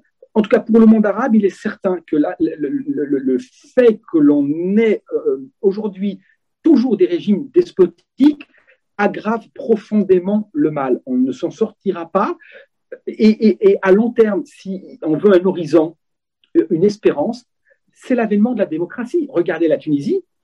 La Tunisie, le, tyran euh, Ben Ali, despote s'il en est tombé, les, islamistes ont, pris pouvoir de façon démocratique, mais le peuple, au bout de deux ans, a voté démocratiquement pour un autre, pour un autre régime, pour un autre parti. C'est extraordinaire. Petit à petit, et, les progrès en Tunisie sont énormes. Euh, je vous rappelle qu'en Tunisie, depuis l'avènement de la démocratie tunisienne, le régime, enfin le, pouvoir politique a voté la possibilité pour les femmes musulmanes d'épouser un non-musulman, a voté la possibilité, euh, l'égalité dans, l'héritage. Euh, un homme, un frère et une sœur héritent de la même part, alors que dans la loi islamique, un homme hérite de deux fois la part d'un homme. Et ça. Mais la, loi tunisienne a été très intelligente. Elle a permis aux musulmans conservateurs de, de, comment dirais-je, de continuer, de, de, pouvoir entre eux s'arranger si, si tout le monde est d'accord. Mais la loi euh, générale, c'est l'égalité. Et ça, c'est extraordinaire. La démocratie en Tunisie a permis ce, triomphe. Et je vous rappelle la réaction d'El Hazar, qui a été extrêmement dure à l'endroit du gouvernement tunisien, on a eu des théologiens d'Al-Azhar dénonçant la, Tunisie euh, pour, parce qu'elle aurait emprunté le chemin de l'athéisme. On le voit, euh, le despotisme et, le Vatican islamique, El-Azhar, etc., ultra-conservateurs, travaillent presque main dans la main quand il s'agit de progrès. Ces, gens-là ont peur du progrès, du progrès de la démocratie. Pour les despotes, la démocratie, c'est la, la, fin de leur règne, bien évidemment. Mais donc, c'est un problème qui est complexe, qui est protéiforme, et il est évident que si on veut avancer, si on veut que les progrès se fassent, cela ne peut rimer qu'avec un seul mot, démocratisation des institutions des pays arabo-musulmans. D'accord. Euh, effectivement, je suis assez d'accord avec, euh, avec vous pour dire cela. Euh, J'aurais. C'est ce que tu en conclusion. Hein. Alors, alors juste, juste déjà, je voudrais, je voudrais juste nuancer avec la Tunisie parce qu'ils ont été quand même un gros réservoir de combattants pour Daesh. Donc on voit bien que, et puis même il y a, encore des tensions en Tunisie, même si évidemment ça reste une exception qui nous donne le sourire et qui nous donne un espoir, parce que c'est vrai que la Tunisie a fait, euh, a fait des avancées très très grandes et, euh, et ça fait plaisir de voir ça. C'est clair, un très grand pays euh, qu'on est content de voir avancer sur ce chemin-là. Mais du coup. Vous parliez de, de, de, de, cet intellectuel et on en a d'autres. On a, euh, euh, j'ai lu il y a pas très longtemps Mohamed Charour, il y avait Mohamed Harkoun, Mohamed Talbi aussi que j'ai que j'ai beaucoup aimé lire, qui qui théorisait que l'islam était laïque, ce qui n'est pas rien, même que l'islam est né laïque, donc ce qui n'est pas rien. et et quand je parle de ces gens-là, alors là, on parle d'un régime démocratique, en l'occurrence la France, puisque moi, c'est surtout de cela euh, que je suis intéressé, même si évidemment on est obligé de faire le tour qu'on a fait, puisque tout ça est lié, effectivement. Euh, mais on n'a pas cette transmission. C'est-à-dire que quand je parle à des amis autour de moi, personne n'a lu Mohamed Arkoun. Parfois, ils ne le connaissent même pas. Personne n'a lu euh, l'intellectuel dont vous avez parlé. moi, je le connaissais de nom. J'ai lu quelques citations de lui. Je ne l'ai pas lu. Mais euh, Mohamed Harkoun, j'ai lu ses livres. Enfin, pour moi, c'est un penseur majeur personne ne le connaît. Mohamed Talbi, pareil, pour moi, c'est un penseur majeur, qui est tunisien d'ailleurs. Personne ne le connaît en France. Et pourtant, on est en régime démocratique. Qu'est-ce qui fait qu'il n'y a pas cette passation euh, de, de, Même Ibn Rushd, enfin, c'est un truc de fou. C'est moi qui ai appris à la plupart de mes... Euh, de, de, alors c'est peut-être une affaire de euh, comment dire de, de conditions sociales. C'est peut-être euh, euh, la classe sociale à laquelle j'appartiens, même si aujourd'hui le mot classe sociale est un petit peu, euh, on voudrait nous faire croire qu'il a plus de sens. Pour moi, il en a, mais en tout cas, peut-être que c'est ça. Mais en tout cas, autour de moi, mes amis musulmans, quand je leur dis Ibn Rushd, ils voient pas euh, c'est qui? J'essaye Averroès en me disant bon, peut-être que non, ils connaissent pas. Et, si après je leur dis, je, je, leur explique ce qu'il a écrit, etc. Non, non, ce type-là, ça doit être un athée, c'est pas possible, etc. Donc, on n'a pas cette passation, et, c'est ce qui me paraît inquiétant, c'est-à-dire que, je veux dire, vous parlez à, quelqu'un de mon âge, n'importe qui, vous lui, vous lui parlez de Spinoza, il saura peut-être pas ce qu'il y a dans ses livres, il saura pas, mais il sait à peu près qui c'est, il sait à peu près ce qu'il a fait. Et je, m'inquiète en fait dans la population que je vois ici en France, des gens qui vont se réclamer très facilement euh, de Boukhari, très facilement de Muslim et Boukhari, très facilement euh, de Ibn Tamiya, mais qui, ne connaissent pas les grands penseurs euh, de la liberté. Moi, j'avais lu un livre euh, qui s'appelait Liberté en terre d'islam, voilà, et, et c'est un livre en fait qui, qui, nous parlait de tous ces grands penseurs que contient la civilisation arabo-musulmane. Et je ne comprends pas pourquoi il n'y a pas cette passation. Pourquoi personne n'en parle? Alors, en France, déjà, à mon avis, on a un gros problème. Et là, pour le coup, euh, pour moi, c'est un problème de politique française c'est qu'on n'a pas eu cette transmission dans nos écoles françaises. Je veux dire, euh, il y a certains de ces penseurs qui, font partie de, notre histoire et de l'histoire de la pensée mondiale, même, j'ai envie de dire. Euh, et, pour le coup, Averroès fait partie de cela et on en parle très très peu. Ma fille est en seconde, je crois qu'ils ont fait deux lignes sur Averroès. C'est très insuffisant. Euh, mais on voit que dans les populations arabo-musulmanes, il n'y a pas cette passation non plus. Et j'imagine que dans les écoles sur place, du coup, on ne parle pas de ces gens. Qu'est-ce qui fait qu'il n'y a pas cette passation? Qu'est-ce qui fait qu'il n'y a pas cette fierté d'avoir ces grands penseurs? On peut citer aussi Al-Farabi, même si c'est pas un grand penseur démocrate, ça reste quelqu'un qui qui, qui, qui, qui, a produit de la rationalité sur de la théologie, c'est quand même important. J'ai lu La Cité vertueuse, c'est un, un livre qui est extrêmement intéressant. Et euh, il n'y a pas cette culture livresque qu'on dirait. Euh, alors peut-être que vous, euh, autour de vous, vous voyez autre chose, cher Malik, mais autour de moi, je vois pas cette culture livresque et je vois beaucoup de méconnaissance, beaucoup d'ignorance et beaucoup de d'obéissance à une utopie imbécile qui qui qui, euh, qui, les emmène vers euh, je veux dire vers une euh, vers une théologie du 7e siècle où on est dans l'imitation imbécile et je comprends pas pourquoi ça arrive ici en France. On est quand même dans, dans des pays où l'école est gratuite où où euh, on apprend les bases de la rationalité quand même. Euh, je comprends pas. Je je sais pas si vous vous pouvez l'expliquer et, euh, et voilà. Oui, alors juste avant de répondre à cette question, juste un point sur une remarque sur pour la Tunisie. Vous disiez qu'effectivement, on a des, des, des, des, individus localement qui vont rejoindre Daesh. C'est tout, j'allais dire, entre guillemets, c'est naturel et c'est compréhensible parce que vous avez un phénomène Daesh qui est une pompe aspirante pour tous ces individus ultra minoritaires, mais euh, qui existent et qui vont aller effectivement rejoindre euh, ces, groupes terroristes. Tout simplement, euh, il, il, faudra du temps, du temps. Il faut laisser du temps à la démocratie euh, tunisienne pour, comment dirais-je, que cet esprit démocratique, ce respect de l'altérité, du point de vue différent, se développe. Ça prendra du temps. Euh, L'Europe, avant d'arriver à la modernité, elle est passée par le Moyen Âge, euh, dont on sait euh, les, horreurs en termes d'inquisition, de, de, brûler sorcières, les, persécutions des Juifs, des hérétiques, enfin jusqu'au siècle des Lumières, jusqu'à la modernité celle que l'on connaît aujourd'hui, ça s'est pas fait en un jour. Donc, on, peut laisser, comment dirais-je, euh, à, la Tunisie le temps, euh, un, un, temps minimum pour. Je vais placer une petite parenthèse, cher Malik, juste pour que vous puissiez continuer votre réflexion, parce que c'est une question que je voulais vous poser depuis le début. J'ai peur de l'oublier. C'est tout simplement que j'ai eu cette impression en lisant le livre, et c'est important aussi parce que c'est une petite critique que je formule, c'est que j'ai l'impression de cet anachronisme. C'est-à-dire que vous dites, vous ramenez l'Occident à son Moyen Âge, mais on n'est plus au Moyen Âge. C'est ça le problème. C'est-à-dire qu'on vit dans le même espace spatio-temporel, tous. Je vous laisse répondre. Oui, oui. Mais euh, en fait, comme je l'ai dit, il y a l'analyse globale, macroscopique, espèce de dynamique civilisationnelle, celle de l'Occident, celle de l'Orient euh, musulman ou arabo-musulman. Je l'ai décrit. Mais euh, en aucun cas, euh, je vais utiliser des éléments, des éléments du passé euh, pour les analyser à l'aune des, des, des, des, valeurs contemporaines. Je, non, quand, je parle, quand je parle, pardonnez-moi, quand je parle d'anachronisme, c'est plus le, le, fait de dire que ben, l'Occident a eu son Moyen Âge et que du coup, il faudrait laisser aujourd'hui le monde arabo-musulman, euh, le monde arabo-musulman, pardon, avoir son Moyen Âge. Mais il l'a déjà eu lui aussi. Je veux dire, on l'a ah eu non. ensemble. Ah non, je, je, je, ne dis pas ça du tout. De toute façon, je ne dis pas du tout ça, et d'autant plus que le monde islamique euh, n'a pas du tout la même trajectoire civilisationnelle que le monde occidental. Le monde occidental est plutôt, euh, il part très bas, le Moyen Âge au sens où on l'entend dans notre imaginaire collectif, donc très régressif, rétrograde, euh, et, puis il va vers le progrès, la renaissance, etc. Le monde islamique, c'est complètement autre chose. Je le décris dans le livre. Euh, c'est plutôt un déclin, alors que le monde occidental, il est dans une courbe ascendante. Le monde musulman est plutôt dans une courbe descendante en, termes de déclin et, civilisationnel. Euh, une époque et justement, vous parlez de passation des, connaissances, du savoir.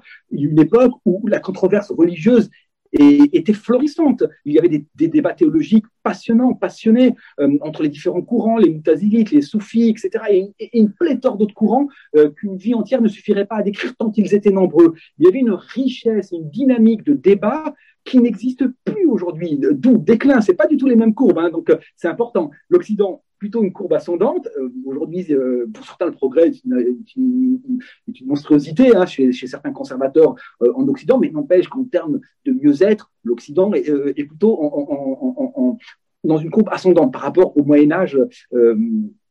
Comme on l'entend communément. Alors que le monde musulman, c'est le contraire. Sous les Omeyyades et les Abbassides, c'est ce qu'on appellera d'ailleurs l'âge d'or islamique, qu'il faut nuancer par ailleurs, mais ensuite on va décliner on va décliner, puis aujourd'hui, on est dans une fermeture théologique.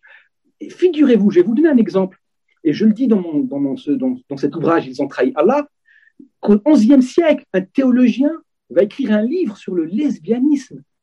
Sur le lesbianisme. C'est, moi, quand j'ai découvert ça, j'étais euh, estomaqué, estomaqué, euh, ahuri euh, par l'audace des théologiens de l'époque euh, où on parlait de, comment dirais-je, de l'homosexualité en des termes euh, d'une audace aujourd'hui complètement euh, qu'on jugerait. D'ailleurs, ces mêmes auteurs seraient en prison aujourd'hui. Imaginez-vous un, théologien d'Al-Azhar ou, d'Arabie Saoudite écrire un livre théologique sur le lesbianisme. D'autres ouvrages écrits par des soufis à l'époque ottomane mettaient en, exaltaient l'homosensualité l'homo-érotisme. Et il disait qu'il y a dans l'attrait de la beauté masculine, c'est ce que j'écris dans mon livre, euh, un signe de l'amour de Dieu. Euh, aimer de, beaux hommes, des maîtres soufis disaient ça. Aimer de beaux hommes, c'est au fond aimer Dieu, car dans cette beauté de l'homme, euh, il y a la grâce de Dieu pour l'humanité. Dieu est beau et il crée des êtres beaux. Comment ne pas Un théologien de Damas expliquait qu'il avait un élève dont le charme était si grand qu'il euh, en perdait euh, la raison. il l'écrivait. Aujourd'hui, un, théologien qui écrirait ça en, Arabie Saoudite ou, euh, ou, aux Émirats Arabes Unis ou en Égypte, irait en prison. Et en Arabie Saoudite, dans les années 90, on décapitait les homosexuels. Donc tout se passait. Donc, je, je reviens donc à cette question de transmission sur le rapport à l'altérité homosexuelle, l'homosensualité, l'homoaffectivité, des écrits incroyables, la poésie érotique euh, qui était très, développée sous les Abbassides, euh, des, textes incroyables. je suis tombé sur des textes, euh, mais, mais, mais, mais comment dirais-je, extrêmement érotiques, mais comment dire, avec, avec une élégance, des traductions. Hein. je ne maîtrise pas l'arabe, ce sont des traductions, mais, mais ce ne sont pas du tout des textes pornographiques, hein, euh, entendons-nous bien, mais, mais extrêmement élégants, avec une dimension religieuse. C'est très, très étonnant. Et cette poésie-là, qui, a été très prégnante euh, sous les Abbassides, mais aussi sous les, Ottomans, euh, est interdite aujourd'hui en Égypte. En Égypte, des lois interdisent la publication de ces œuvres. C'est pas l'Égypte des frères musulmans, c'est pas l'Égypte euh, wahhabite, c'est l'Égypte contemporaine, celle de Sissi, et, donc, quand vous me dites que les masses, la jeunesse est, coupée de, ce, savoir euh, antique, entre guillemets, euh, je le dis dans mon livre, il s'agit d'un culturicide. On, a coupé, euh, on a caché sciemment, volontairement, ce patrimoine théologique, érotique, mêlant religion, érotisme, parce que c'est pas enseigné, c'est plus enseigné et c'est interdit d'enseignement. Je vous renvoie à, cette sordide affaire du théologien euh, musulman algérien, condamné à trois ans de prison pour avoir seulement dit que le jeûne du ramadan n'est pas forcément une prescription coranique.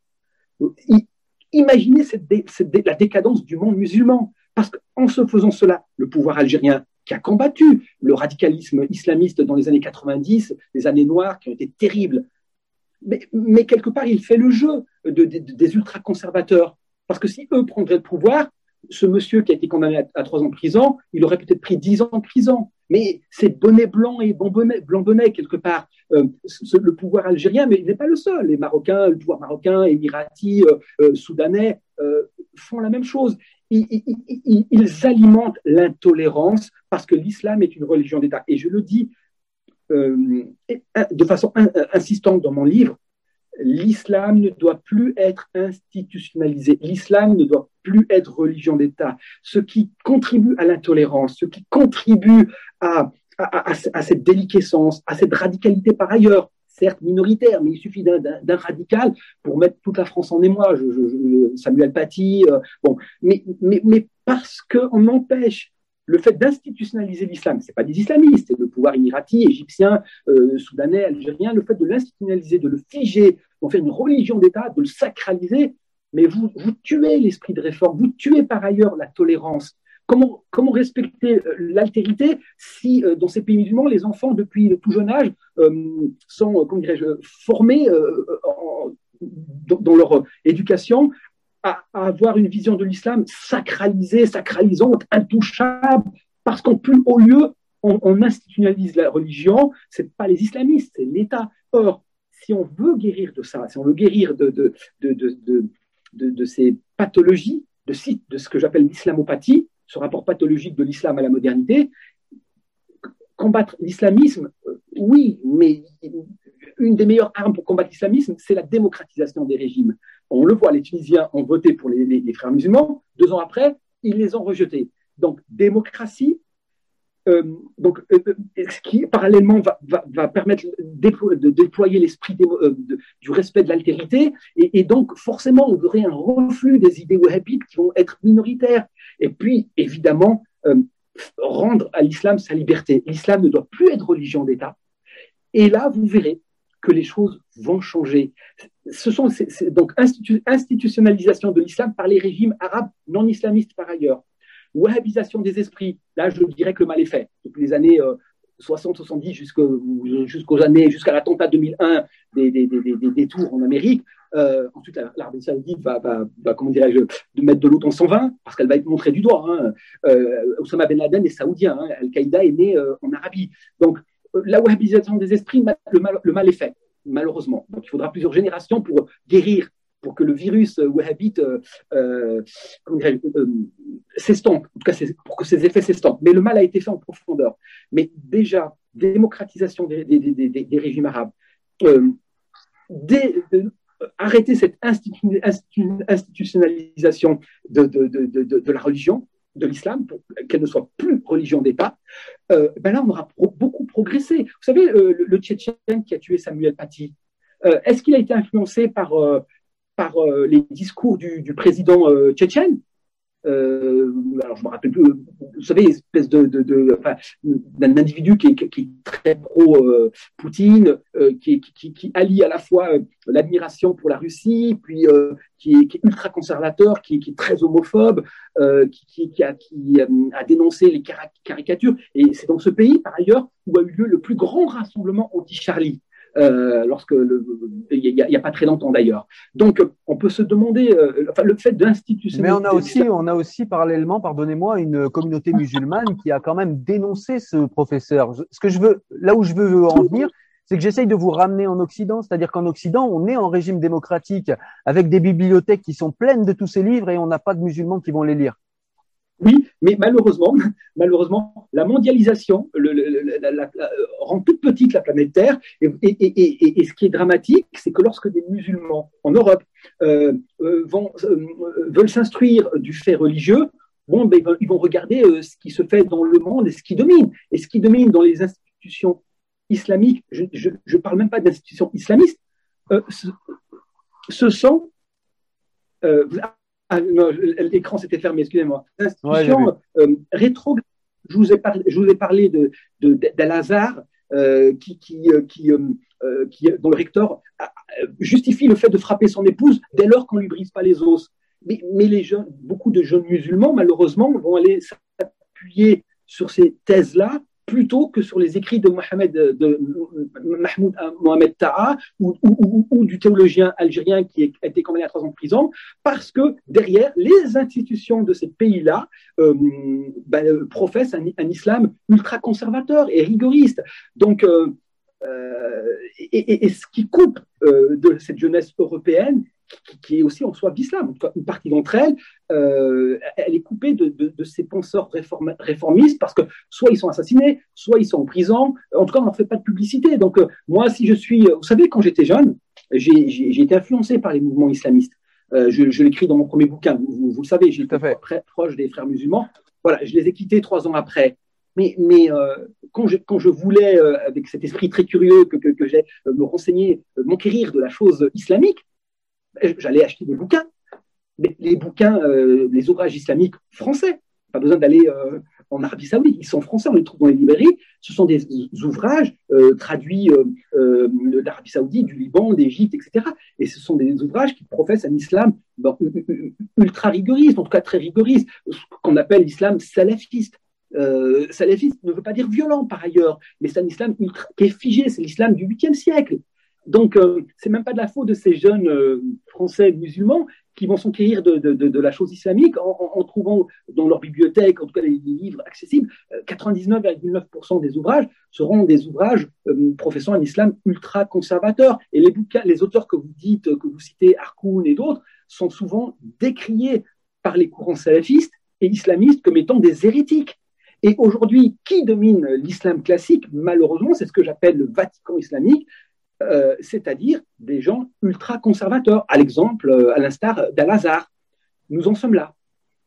Ouais, c'est vrai qu'on est censé ne pas avoir de, on est censé ne pas avoir de cléricalisme en islam et on s'est rendu compte tout au long de cette conversation qu'effectivement le cléricalisme est bien, euh, même s'il n'est pas effectif, il est bien, il est bien présent. C'est un, c'est un cléricalisme, je m'en étais rendu compte, qui est un cléricalisme de légitimité, je dirais, plutôt que un, cléricalisme objectif comme le Vatican. voilà. bah écoutez, on, a parlé de beaucoup de choses, Malik. Malik Bézou, le temps avance malheureusement. J'espère qu'on aura l'occasion de parler d'autres sujets parce que c'était très intéressant. je vous renvoie, chers amis, en tout cas vous qui nous voyez, à ces livres-là. Francis Lam, Le choc des préjugés, qui a désactivé aussi chez moi pas mal de préjugés euh, que j'avais, non pas sur l'islam, parce que je suis ancien sunnite, donc j'avais quelques connaissances, mais en tout cas, ça a désactivé des préjugés que j'avais euh, dans la relation que l'Occident a à la civilisation arabo-islamique. Et je trouve ce livre qui est, enfin, il est très intéressant. C'est un livre que tout le monde devrait lire.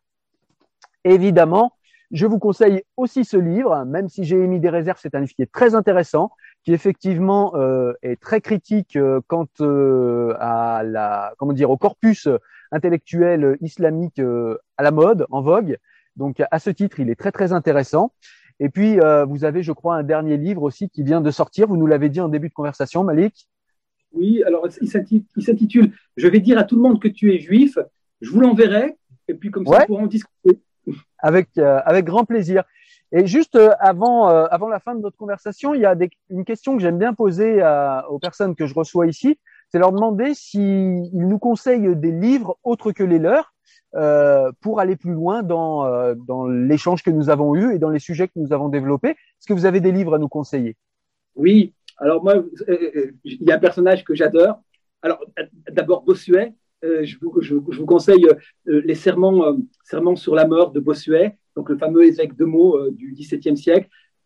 Pour tous, les, amoureux, de littérature française, ce bouquin est un, régal. et puis un autre livre, c'est l'histoire de Fréron. Alors Fréron était un philosophe conservateur qui, a combattu Voltaire et euh, j'en parle dans mon premier bouquin d'ailleurs. Et Fréron est un personnage pour lequel j'ai une immense passion. Donc, je, je voilà, je, je, euh, moi, je les ai découverts en parcourant l'histoire de France qui est passionnante. Et, et, donc, je suis tombé amoureux, littéralement amoureux de certains personnages comme Bossuet, comme Fréron, mais Voltaire aussi, tout à fait passionnant.